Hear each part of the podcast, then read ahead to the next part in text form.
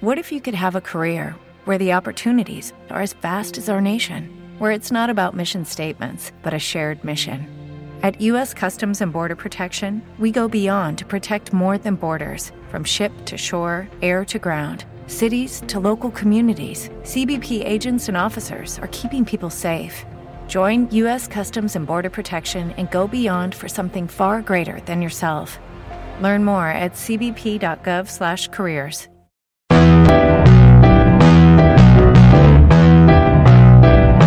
Género DAC. La Comisión de Género de Directores Argentinos Cinematográficos auspicia. Directoras. Mujeres en Acción. Tercera temporada del ciclo de entrevistas de GPS Audiovisual de Julia Montesoro. Lola Arias, nacida en 1976, es escritora, directora de teatro y cine, actriz y performer.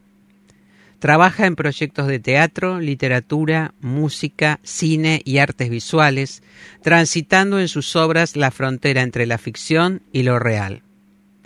Estudió letras en la Universidad de Buenos Aires, dramaturgia en la Escuela de Arte Dramático y teatro con Ricardo Bartis y Pompeyo Audibert. Estudió también dramaturgia en Londres y en Madrid. Fundó la compañía Postnuclear, un colectivo de artistas con el que desarrolla diversos proyectos de teatro, literatura, música y artes visuales. Su trayectoria está asignada por los cruces interdisciplinarios del arte. Es dramaturga, escritora, poeta, realiza performance y grabó discos acompañada por Ulises Conti. Su primer largometraje, Teatro de Guerra, de 2018, encabezado por los mismos protagonistas de su obra teatral Campo Minado, fue seleccionado por el Fórum de la Berlinale. En 2021 presentó su corto, Far Away from Russia, en marzo de 2023 se encuentra en postproducción su segunda película, Reas. Lola, a los ocho años ibas a un taller literario. ¿Qué encontrabas en la lectura? Eh, bueno, yo siempre me, digamos, tenía una relación bastante intensa con la literatura. Mi madre es profesora de literatura, eh, era profesora de literatura en la universidad teoría literaria y la, mi casa estaba llena de libros y de alguna manera eso fue lo primero para mí, la literatura, como de la mano de mi madre que siempre nos leía libros, siempre había muchos libros en nuestra casa, siempre las historias inventadas y los audiocuentos, por ejemplo, escuchábamos discos de audiocuentos en el, en el living de mi casa. O sea que el tema de la, de la literatura, de las historias, em, estaba muy presente y de hecho íbamos a un taller literario que hacía mm, un psicoanalista, eh, Fernández Muján se llama, Javier Fernández Muján, que después que trabajaba en la Escuela del Sol, eh, que era para niños y era genial porque era como juegos que tenían que ver con la literatura y asociar con palabras y eh, escribir poemas o relatos y tener un seudónimo y de hecho tanto yo como mi hermana y otras niñas em, fuimos mucho tiempo a ese taller y era muy divertido. Ahora vos sos una eh, artista performer, diría yo, ¿no? Porque, bueno, la literatura, el teatro, el cine, sos actriz también. ¿Qué, ¿Cuál fue la primera, el primer sueño que tuviste relacionado con, con alguna de estas artes o, o se dio todo junto y te encaminaste hacia allí? No, justo hablábamos de la literatura. Para mí el primer acercamiento al arte fue a través de la literatura, fue a través de escribir y, y leer historias y representarlas, quizás en el living de mi casa con mi hermana, pero básicamente es a través de las, sí, de la escritura, de la literatura que, em, que empieza mi contacto con el arte, que después se va hacia el teatro y después hacia el cine, pero, pero de alguna manera para mí nos, digamos, todas esas disciplinas no están tan separadas entre sí en mí, que siempre me interesaron las historias, pero no solo las historias en un sentido como la forma, las palabras, el silencio, no sé, como poder trabajar con, con la materia también, el, el Ujú. lenguaje como materia, ¿no? No solo como, como sentido. Ajá. ¿Y el cine concretamente cuándo aparece? La decisión de, bueno, voy a sumar, voy a incorporar a todo esto el cine, porque también tenías, tenés intereses en la música. Sí, en realidad lo del cine fue bastante, fue siendo incorporado también en mi, tr- mi trabajo como directora de teatro tiene mucho de audiovisual, eh, siempre lo tuvo, entonces el trabajo documental que yo hacía en el teatro, siempre había una cámara, siempre había eh, materiales filmados que eran editados desde, no sé, mi vida después, eh, que es esa obra donde gente de mi generación reconstruye la vida de sus padres durante la dictadura eh, toda la obra hay una cámara en vivo sobre una mesa que va mostrando fotos y va recortando cosas y a la vez aparecen videos familiares que fueron editados para la obra. O sea que no es que en un momento aparece el cine como cine, sino que lo audiovisual siempre va acompañando mi trabajo como directora de teatro y en un momento digo, ah, bueno, ahora me interesa hacer algo que no sea, eh, que no tenga un aspecto, digamos, en vivo, sino que sea puramente audiovisual y empieza a partir de unas videos, video instalaciones que yo hice eh, con los veteranos de Malvinas, que, con los que después hice la obra de teatro y la película, pero lo primero que hice fue una video instalación donde cada uno vivía una especie de reenactment de una historia que había pasado en la guerra y en esos ejercicios, digamos, de flashback medio ex extraños, donde un psiquiatra estaba en un hospital y de repente explotaba una bomba, eh, empecé a, a, sí, a disfrutar más, digamos, trabajar solo eh, en términos audiovisuales, que para mí, digamos, hay como una especie de zona entre el cine, el videoarte, el teatro, digamos, que en la que yo me muevo. Eh, y en ese sentido, por eso no lo veo como, como tan diferenciados entre sí, ni la literatura del teatro ni el teatro del cine, Uh -huh. eh, porque para mí hay como un, digamos, el tipo de trabajo que yo hago está muy entre las disciplinas, ¿no? Sí, sí, eso fue lo que en todo caso fuiste descubriendo y explorando, ¿no? Ir incorporando nuevas, nuevas disciplinas, nuevas en tu quehacer, digo, ¿no? Este, ahora, ¿te planteas por qué lo documental eh, es siempre tu punto de partida para emprender un proyecto?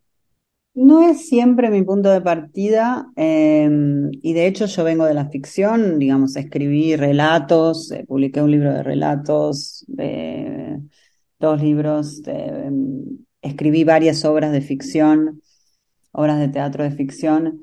en un momento me empezó a interesar más trabajar a partir de un concepto, o sea, como una idea, en ese sentido, como mucho más conceptualmente y no tan bueno, voy a escribir una obra sino como una, un concepto y una investigación, porque empezó a interesarme más poder como meterme en distintos mundos e investigar y entrevistar personas y, eh, y escribir a partir de eso, que sigue siendo un trabajo muy grande de ficcionalización y de escritura, pero bueno, que se basa en una investigación. Y en ese sentido, para mí el tipo de cine que yo hago está como entre el documental y la ficción, porque tampoco es que es cine documental de observación, no hago documentales observacionales, sino que básicamente investigo, entrevisto, etcétera, y después escribo y escribo guiones, digamos, como aunque están basados en las historias de las personas reales que son las protagonistas, eh, están escritos como, como texto y como guion. Entonces, es un trabajo bastante particular porque no es que voy a descubrir en el set o en el momento de filmar lo que voy a filmar, sino que yo ya entrevisté, escribí y ensayé todo lo que voy a filmar. que obviamente igual siempre hay una sorpresa, y cosas que pasan en el set que son impredecibles y que también me gusta que, que también la escena misma me sorprenda y se vaya para lugares a donde no sé, pero sí es verdad que, que están completamente construidas las escenas, las relaciones, los textos entre los personajes. Sí. Ahora, eh, Campo Minado, la, la apuesta teatral que dio origen a tu primera película, Teatro de Guerra, fue desarrollada durante tu embarazo. ¿Tu estado complejizó los vínculos con los protagonistas? No. No, en el sentido que, bueno, para mí era importante eh, ese proyecto en el momento que estaba embarazada de un niño y estaba pensando sobre la masculinidad y la guerra y las ideas de héroe que se construyen, cómo se construyen en nuestra sociedad, digamos, para mí era interesante que yo estaba además en ese mismo momento haciendo un proceso, digamos, gestando a un ser adentro mío. Para los veteranos eso no tenía ninguna importancia, de hecho no, no jugaba ningún rol. Em,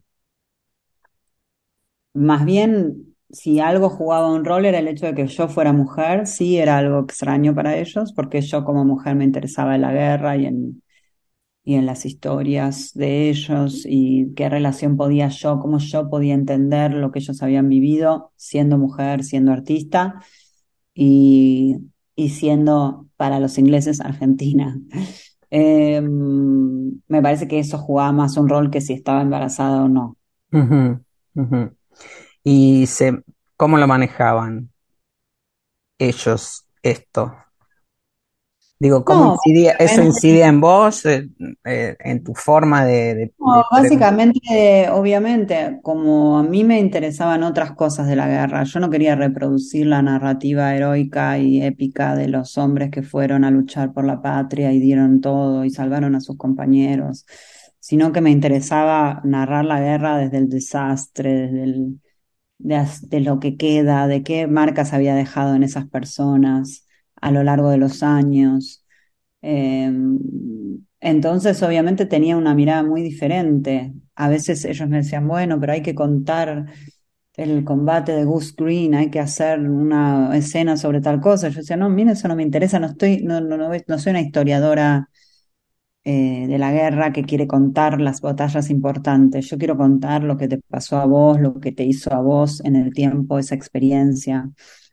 Em, y trabajar sobre el recuerdo, sobre la memoria, sobre lo que no se puede borrar eh, y sobre lo más deforme de lo que queda después de una experiencia así, no, no sobre la anécdota, no sobre el relato que se cuenta en, el, en la reunión de veteranos. Ahora, bueno, son, fue un trabajo inédito, ¿no? Con, reuniendo a seis excombatientes eh, de, la guerra de Malvinas. ¿Y cómo trabajaste, además dirigiendo a no actores, no entre, eh, entrenados para exacerbar sus masculinidades, ¿no? A partir de, a través del combate y la disciplina militar. ¿Cómo encontraste alguna forma feminista de, abordar eh, esta obra en ese aspecto? Bueno, es lo que acababa de decir. Para mí, la, digamos, lo feminista del punto de vista tiene que ver con exactamente eso, con no reproducir la narrativa heroica, épica de la guerra. Eso es fundamentalmente feminista. Las narrativas que reproducen una y otra vez los héroes y los, los hombres que hicieron las grandes batallas y que dieron la vida por otros y que, etcétera, lo único que hacen es reforzar ciertos lugares de la masculinidad que no, que no permiten la debilidad, el desastre, la contradicción, el, eh, todo lo que está, digamos, que tiene que ver con lo humano y con la guerra misma. Eh, y eso justamente era lo que yo trataba de desmontar en sus relatos y en la construcción misma de una obra que no apuntaba a reproducir una historia épica de Malvinas, sino más bien desde todos los puntos de vista, desde el argentino y desde el inglés, se muestra el desastre. Se llama campo minado porque campo minado es la manera, es el campo minado en el que muere uno de los amigos, digamos, compañeros de uno de los protagonistas de la obra, que él no muere de casualidad porque no cruza a, buscar comida por ese lugar donde van a cruzando todos, porque no le sale el palito y cruzan tres y él queda afuera y mueren eh, cuando caminan por un campo minado que puso el, propio ejército argentino. O sea, los argentinos matados por los argentinos. Esas son las historias que yo cuento, no cuento. Eh, y también en, el lado de los ingleses, los desastres de los ingleses, el desastre que ellos, digamos, en, vivieron en la guerra, como lo pensaban, no sé, como miles de cosas que tienen que ver con, un, con, un, con el funcionamiento mismo de la guerra, digamos, desmantelar la idea de que la guerra tiene un sentido, no tiene ningún sentido. Em, no importa si las razones son las correctas. Em, eso es particularmente lo que para mí es una mirada feminista sobre la guerra, desmantelar como ciertas narrativas. Sí, la heroicidad, ¿no? Este, tener fortaleza aún en las peores circunstancias, esta cuestión tan típica de, los hombres o de o que o como se muestra a los hombres, ¿no? Ahora, eh, Campo Minado Teatro de Guerra tiene una protohistoria en la instalación Veteranos 2014. ¿Vos pensaste alguna vez que el recorrido te iba a llevar tan lejos? ¿A qué, a, atribuís este trayecto internacional que tuvo, bueno, la obra, la, la película, esta instalación? Sí, no sé, yo no, digamos, mm, a ver, mi trabajo eh, es como gradual, yo no lo veo tanto como en campo minado, obviamente campo minado como obra y teatro de guerra como película fueron dos cosas, digamos, que fueron en términos, digamos, eh, no sé cómo decirlo, de mercado muy exitosas dentro del mundo del arte, obviamente, no fueron, no, no, no eran, no, ni, ni era una película que que mm, tenía miles de espectadores, millones de espectadores, ni tampoco la obra, digamos, para hacer una obra, sí, viajó 40 y no sé cuántas ciudades en todo el mundo, o sea, fue muy fuerte lo que pasó, pero también... Lucky Land Casino, asking people what's the weirdest place you've gotten lucky. Lucky? In line at the deli, I guess. Aha, in my dentist's office. More than once, actually. Do I have to say? Yes, you do. In the car before my kids' PTA meeting. Really? Yes. Excuse me, what's the weirdest place you've gotten lucky? I never win and tell. Well, there you have it. You can get lucky anywhere playing at LuckyLandSlots.com. Play for free right now. Are you feeling lucky? No purchase necessary. Void where prohibited by law. 18 plus. Terms and conditions apply. See website for details. With Lucky Land Slots, you can get lucky just about anywhere. Dearly beloved, we are gathered here today to... Has anyone seen the bride and groom? Sorry, sorry, we're here. We were getting lucky in the limo and we lost track of time. No, Lucky Land Casino, with cash prizes that add up quicker than a guest registry. In that case, I pronounce you lucky. Play for free at LuckyLandSlots.com. Daily bonuses are waiting. No purchase necessary. Void where prohibited by law. 18 plus. Terms and conditions apply. See website for details. es algo que venía de un trabajo, digamos, el trabajo que yo venía haciendo también, eh, mi vida después es una obra que viajó como a 30 ciudades, digamos, como que venía como un trabajo que yo venía haciendo sobre la historia argentina y la historia de la dictadura y en este caso la guerra, que era un trabajo que ya venía teniendo un recorrido también en festivales de teatro internacionales y demás, y me parece que Campo Minado continuó y quizás profundizó ese camino. Em, pero para mí lo más igual hermoso, más allá de los parámetros del éxito que son siempre muy resbaladizos, es que la obra sí produjo un, algo muy fuerte a nivel como sociedad, digo que vino mucha gente a ver la obra, gente que quizás nunca había ido al teatro en su vida, em, personas que no tienen ninguna relación ni con lo que yo hago, ni, con el arte, eh, llegaban al teatro y veían la obra y, después tenían como conversaciones con los veteranos ingleses y con los excombatientes argentinos y, contaban sus propias historias y lloraban. Y es una obra que la gente, hay, hay personas que la vieron cuatro veces, hay una persona que la vio, no sé, 30 veces. Hay una profesora de colegio secundario que es una fanática que trae a todos sus alumnos y la ve una y otra vez. O sea, generó una especie de situación alrededor de la obra que para mí tiene que ver con haber como tocado a algo en un tejido, en el tejido social, que las personas se sintieron como atravesadas por esa historia y, y entonces en un punto de eso me parece lo más hermoso, que la gente podía como sentir que esa obra también era su propia historia. Y por eso venían y lloraban y te contaban lo que habían vivido y cómo habían visto la guerra y lo que sentían. Entonces eso me pareció como lo más sorprendente y lo más eh, feliz de ese proyecto. Quizás que hubieras, eh, hubieras podido humanizarlos, ¿no? Este, ponerlos en la categoría de personas comunes y corrientes, si cabe la palabra, que bueno, atravesaron esas circunstancias, ¿no? Y con el paso del tiempo fueron descubriendo muchas otras cuestiones vinculadas a su identidad, a su, a Sí, su vida, sobre ¿no? todo, claro, en relación a los ingleses eso era bastante difícil. Yo me acuerdo que al principio algunos compañeros de los centros de excombatientes de uno de los protagonistas le decían, yo no voy a ir al teatro a aplaudir a los ingleses. Mm, O sea, que había un rechazo ya a, a simplemente escuchar la historia del otro, como que la enemistad había quedado como fosilizada en un estado 1982, revista Gente.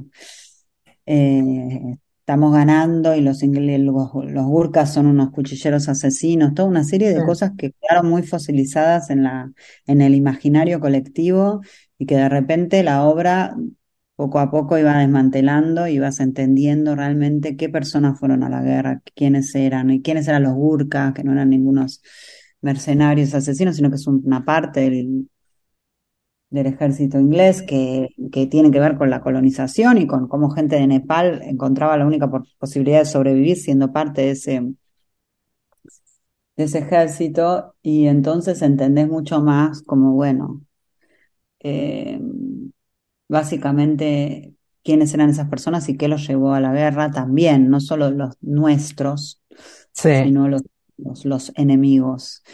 Y creo que justamente en la enemistad era algo como que la obra iba desmantelando, como la idea de que la enemistad es una cosa que se constructo, que se, que se va como generando en la cabeza de las personas como para llevarlos a esa situación extrema que es la guerra, pero al fin y al cabo eran personas que estaban como enfrentados eh, y que habían sufrido las mismas, las mismas, sí, consecuencias, los mismos dolores, eh, sí, los las mismos traumas también, ¿no? La, las Ujú, mismas cuestiones. Ahora, perteneces a una generación de, de los que fueron niños durante la dictadura y, y creyeron en el arte como herramienta de transformación. Eh, ¿seguís eh, viendo que, creyendo que vas en esa dirección? ¿El arte sirve para cambiar el mundo? Sobre todo después de una experiencia como la de teatro de guerra, ¿no? Esto que estás contando. Cambiar el mundo parece como una palabra, unos, como unos slogans como demasiado pesados. Yo creo que sí, creo que los proyectos que hago cambian la vida de las personas que participan en ellos y eso ya me parece un montón. No sé si cambian el mundo, pero cambian la vida de las personas que participan en ellos y a veces cambian la vida de las personas que, que luego son espectadores de esos proyectos. Entonces, eso ya me parece como bastante. No sé si eso es cambiar el mundo. Ahora, perdón, ¿alguna vez manifestaste que te considerabas una escritora que compone canciones? ¿Cómo se vincula tu rol de directora de cine eh, en esa definición?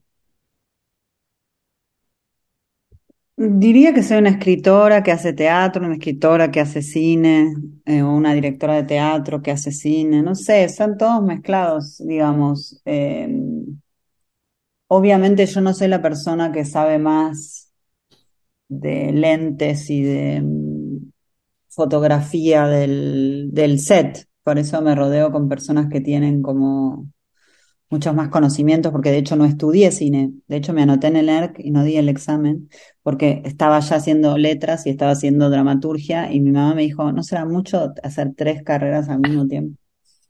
Eh, pero siempre me quedé con las ganas de haber estudiado cine y de alguna manera lo estudié a mi manera, digamos, eh, viendo mucho cine y haciendo, no sé, talleres de cine documental con Andrés Ditela y otras cosas, pero nunca formalmente estudiándolo.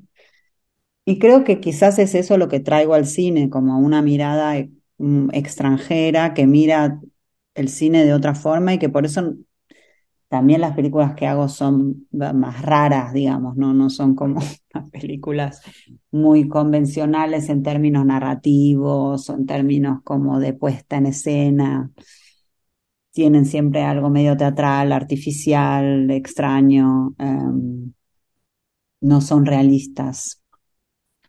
Eh, y bueno, y eso es lo que quizás lo, digamos, lo que traigo al mundo del cine y, el, y también, obviamente, Em, el cine me permite explorar también otros caminos en mi forma de narrar y eso creo que es lo que más me gusta.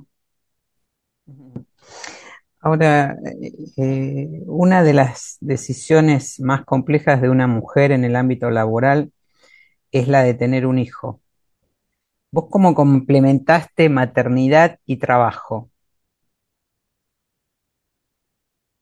bueno, no sé si en un momento se complementa o se resuelve, siempre es un problema, es un problema en un sentido político, digamos, siempre es un problema porque nunca nadie piensa que, em, que una mujer que va, se va dos meses a filmar a Argentina tiene que llevar su hijo, tiene que eh, eh, organizar en, niñeras, niñeros, que necesita ayuda, que todo lo que hay como... Y sigue siendo así, mi hijo tiene ocho años y cada vez que hago un proyecto hay toda una logística demencial para hacerlo posible. Lo mismo cuando con mis proyectos de teatro, cuando viajo a otras ciudades, cuando tengo que estar ensayando hasta las 12 de la noche, etcétera. O sea, mi vida es un poco una especie de acrobacia entre la maternidad, el trabajo, la gestión de la vida cotidiana. Obviamente los hombres en ese sentido, en la sociedad, digamos, siguen siendo como eh, privilegiados en el sentido que nadie espera que ellos se hagan cargo de los hijos todavía hoy, incluso ahora que hay muchos padres involucrados en la crianza de sus hijos que toman como responsabilidad y tiempo del cuidado y todo, igual nadie espera que lo hagan y eso es obviamente muy diferente.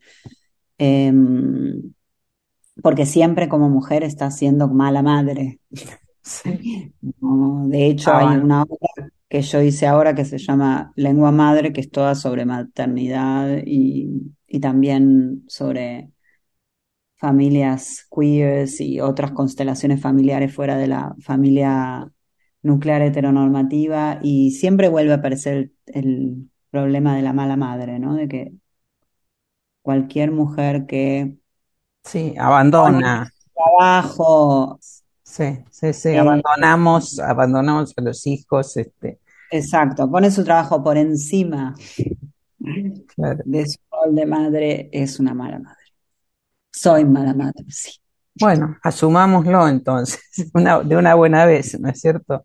Ahora, eh, de todas maneras, entiendo que con todas estas dificultades te las arreglás bastante bien, porque veo que, que viajas mucho, vas, venís, este, estás entre el teatro, la escritura, las clases, también das clases, ¿no es cierto? Sí, doy clases en una universidad en Berna, en Suiza. Ajá. Este, ¿y el niño viaja con vos todo el tiempo? No, no, no. El niño está en Berlín, eh, muchas veces con su padre, también con niñeras, eh, niñeros, eh, niñeres de todo tipo. Y, y no, y bueno, y así vamos, y a veces viene conmigo y a veces no. Y bueno, cuando fui a Argentina a filmar, sí, estuvo conmigo y tuvimos que pedir permiso en la escuela acá en Berlín. Voy encontrando formas, es siempre mucho eh, trabajo, además, lograr hacer funcionar eh, la logística familiar y hacer los proyectos que hago. Pero no, no me arrepiento de esa locura porque de hecho, sí, me acuerdo que cuando yo estaba embarazada, em, le dije a la partera, yo voy a filmar una cosa cuando eh, dos meses después de que haya nacido mi hijo, ¿le parece que voy a poder? Y me dijo, no. Y dije, sí, igual lo voy a hacer. Y de hecho lo hice, los videos de instalaciones las filmé con mi hijo de dos meses al lado mío con una amiga que se quedaba con mi hijo y yo iba, filmaba, después me metía en un coso, le daba la teta, o sea, y filmaba con un bebé de dos meses encima y lo hice. Y no me arrepiento. Y también durante el primer año de la vida de mi hijo, eh, giraba con obras de teatro, lo llevaba a todos lados, al bebé, al teatro, al coso, a las charlas, daba la charla con el bebé en la teta. Digamos que lo hice a mi manera, porque si hubieras eh, aceptado todas las personas que me dijeron no, no lo hagas, eh, creo que, que me hubiera quedado muy sola, em, que creo que es lo que le pasa a muchas mujeres, sobre todo en los primeros años de crianza. Y creo que por suerte viví como la crianza de mi hijo muy acompañada por, por las locuras que iba haciendo y las obras y la gente. Y aunque era difícil y a veces estaba agotada y todo, prefería estar agotada y acompañada y viviendo lo que quería vivir que sola cuidando a mi bebé. Claro. Y ahora estás, terminaste de filmar una película en Argentina. Sí, es un proyecto que se llama REAS, que empezó en el 2019, cuando yo di unos talleres en la cárcel de Ceiza de, de actuación y de coreografía. Y yo quería hacer originalmente un... Cuando hice esos talleres empecé a pensar en hacer una película dentro de Ceiza, eh, y me interesó mucho la idea de hacer algo como no realista adentro de Seiza, no una película observacional de la vida en la cárcel, sino una película musical donde hubiera escenas cantadas y bailadas.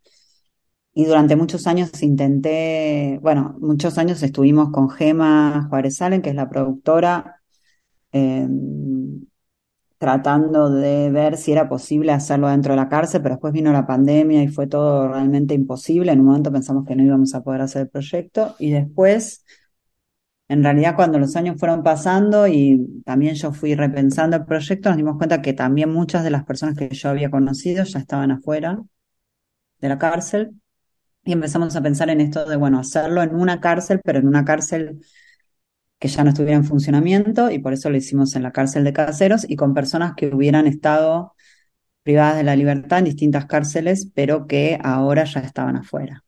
Y entonces lo que hicimos fue hacer toda una investigación y, em, digamos, teníamos un cast de 14 personas y esas 14, eh, yo escribí todo un guion basadas en la vida de algunas de ellas, algunas, porque hay, algún, hay un chico trans y otras chicas trans también. Y escribí todo ese guion y luego ensayamos y luego filmamos en la cárcel de caseros, digamos, una serie de, sí, de un guion que está basado en las historias reales de esas personas. Que por otra parte estuvieron privadas de su libertad. Sí, sí. ¿Habían hecho estos talleres que, que vos mencionás, que habías dado en Ezeiza? Cuatro, cuatro de las 14 los habían, lo habían hecho. Otros no, otros los descubrimos en una investigación que hicimos entrevistando personas que habían estado presas en distintas cárceles del país. Así que no, fue una investigación hermosa y la verdad que el rodaje fue increíble. Fue muy, muy, muy emocionante, muy, eh, muy divertido también, en un sentido, eso era lo más sorprendente, poder también eh, no representar la cárcel siempre desde el, desde el realismo carcelario, deprimente y oscuro, sino también poder eh, hacer visibles también otras cosas que pasan dentro de ese lugar que es horroroso y que es un lugar de tortura, confinamiento y que no debería existir, no deberían existir las cárceles, pero Incluso ahí adentro hay belleza, hay locura, hay, em, hay solidaridad, hay amor, hay un montón de cosas. Y creo que la película, como que a través del género musical, logra hacer aparecer todas esas otras cosas que hay también en las personas que pasaron por esa experiencia de la cárcel. Claro, sin que esto implique una mirada naif o, rom- o romantizada, ¿no? Romántica de- del tema, entiendo. Sí. Bueno, Lola, te agradezco muchísimo que hayas compartido tu experiencia con nosotros y bueno, estamos en contacto.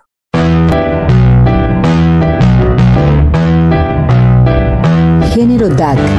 La Comisión de Género de Directores Argentinos Cinematográficos auspicia. Directoras. Mujeres en Acción.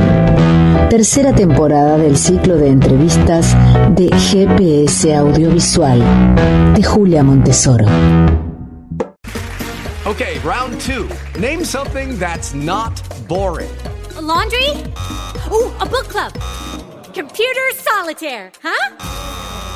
Ah, sorry, we were looking for Chumba Casino. That's right. ChumbaCasino.com has over 100 casino style games. Join today and play for free for your chance to redeem some serious prizes. ChumbaCasino.com. No purchase necessary. Where prohibited by law. 18 plus terms and conditions apply. See website for details.